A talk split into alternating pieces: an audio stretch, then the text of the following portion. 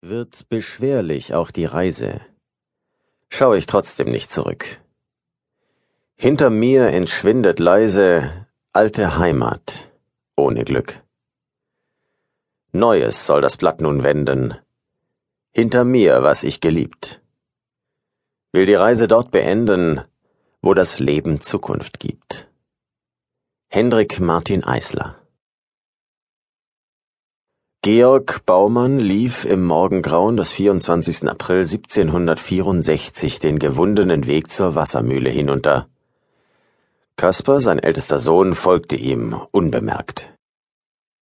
Nebelschwaden tanzten über den Feldern und Tau benetzte nach kurzer Zeit ihr Haar. Der 14-Jährige blickte wiederholt hinter sich, durchdrang mit seinen Augen das unheimliche Dämmerlicht, misstraute jedem harmlosen Schatten verscheuchte Gedanken an lichtscheue Gestalten. Seine Neugierde behielt trotz des Unbehagens wie gewöhnlich die Oberhand.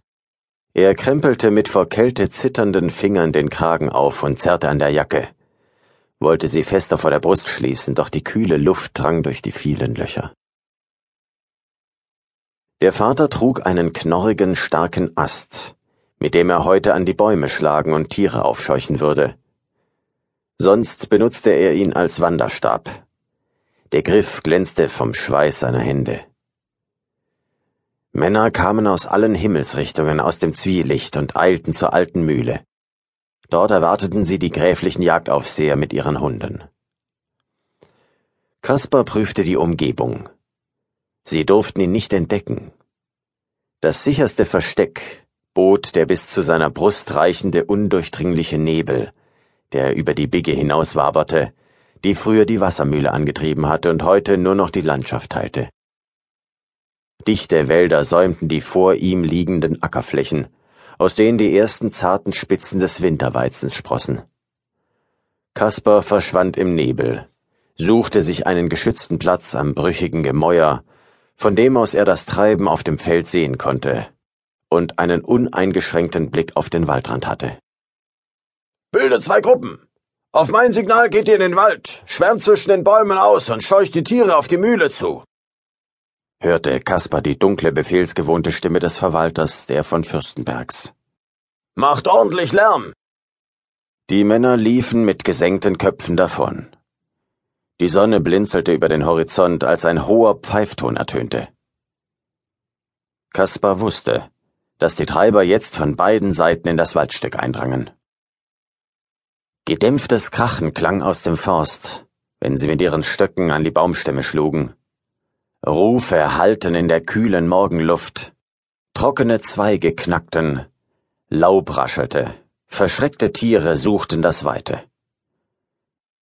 Das Rätschen des Eichelheers ging im Lärm am Boden unter.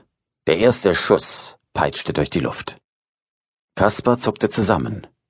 Er horchte mit klopfendem Herzen auf das Schlagen der Stöcke sah die Rösser mit ihren Hufen Erdklumpen in die Luft schleudern, hörte die Jäger johlen. Schüsse knallten, ließen den Jungen erzittern. Diener trugen das erlegte Wildbret aufs Feld. Kräftige Wildschweine lagerten dicht an schlanken Rehen, bunte Fasane ruhten bei tristen Rebhühnern und Feldhasen lagen ausgestreckt neben ihrem ärgsten Feind, dem Rotfuchs. Jeder Treffer verlängerte die Strecke. Unsere Familie hätte mit diesem Fleisch den letzten Winter ohne nagenden Hunger überstanden, dachte Kaspar und sein Magen knurrte zustimmend. Unvermittelt ertönte das Halali. Die Jagd war beendet.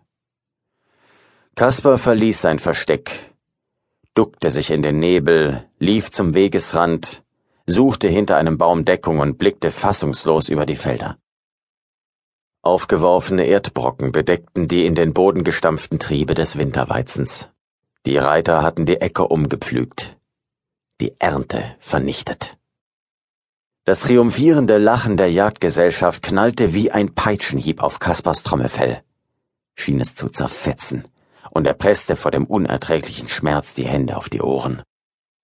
Diese Menschen hatten kein Gespür für die Not der Bauern. Die Treiber traten aus dem Gehölz, und Kaspar sah das zerfurchte Gesicht seines Vaters vor Zorn rot anlaufen. starrte auf die geballten Fäuste. Das war eine erfolgreiche Jagd. Schafft die Beute zur Burg. Der Aufseher wies auf ein paar Männer. Der Burgherr preschte mit der Jagdgesellschaft im Galopp davon. Kaspar kam zögernd aus seinem Versteck.